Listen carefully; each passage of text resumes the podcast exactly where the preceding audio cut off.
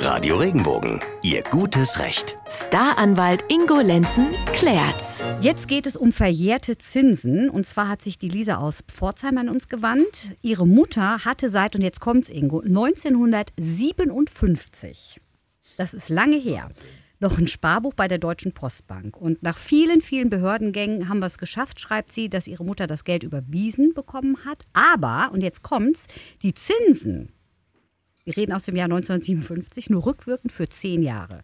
Die Kapitalertragssteuer wurde auch abgezogen und da schreibt sie, sprechen wir so in der Größenordnung von 500 D-Mark noch. Grob gesagt, ja, 250 Euro.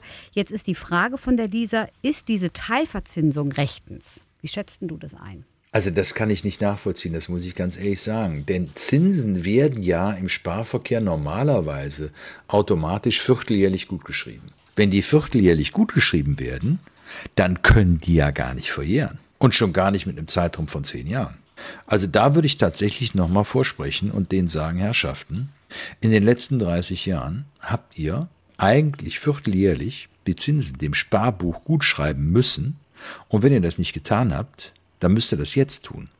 Also diese Verjährungsfrist, diese behauptete von der Bank mit zehn Jahren, die verstehe ich nicht, äh, die kenne ich ja nicht. Und ähm, ich würde tatsächlich hier anraten, nochmal zur Bank zu gehen, darauf zu bestehen, dass man die Zinsen, wie sie angefallen sind, für die vergangenen Jahre ähm, noch gut geschrieben bekommt und auch zur Auszahlung verlangt. Und wenn die das nicht machen, dann sollte man mal gucken, ob man eine Rechtsschutzversicherung hat das ist immer ganz schön, denn dann geht man bei der Verfolgung von Rechtsansprüchen gar kein eigenes finanzielles Risiko ein und kann mit der Rechtsschutzversicherung dann zu einem Anwalt gehen und den bitten, gegen die Bank vorzugehen. Aber wie immer würde ich es zunächst einmal ohne Anwalt, ohne großen rechtlichen Aufwand versuchen und in einem persönlichen Gespräch versuchen, die Situation zu klären und die darauf hinweisen, Herrschaften, Ihr seid verpflichtet, vierteljährlich die Zinsen gut zu schreiben, also können die Ansprüche auch nicht nach zehn Jahren verlieren. Du hast ja auch oft sehr gute Tipps, an welche Stellen man sich noch so wenden kann, weil ich meine, das sind jetzt auch so, so äh, Kapitalertragssteuer und so, das sind so Wörter, mit denen hat man es ja jetzt nicht täglich zu tun als Autonomalverbraucher.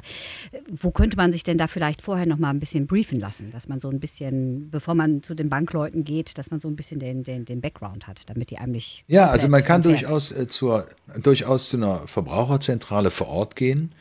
Die helfen einem da und ähm, ganz am Ende äh, der Fahnenstange steht natürlich dann die Bankenaufsicht. Die kann man dann auch nochmal anrufen und denen so einen Fall schildern. Und die hören einem auch zu. Die hören einem auch zu, ja, ja, die, das ist deren Job. Ne? Und das machen die auch gerne. Also gerade die Verbraucherzentralen, die machen das wirklich sehr gerne und überprüfen da auch das rechtliche Handeln, auch von Banken. Und wie gesagt, die Bankenaufsicht tut das auch und da gibt es sicher, das sind sicherlich zwei, zwei Stellen, an die man sich gut wenden kann. Aber tatsächlich, wenn man eine, eine Rechtsschutzversicherung hat, dann würde ich das gleich in die Hände eines Anwalts geben und der regelt das. Und der kann auch dann noch die äh, Bankenaufsicht mit ins Spiel bringen. Aber ich glaube, das kann er dann noch selber.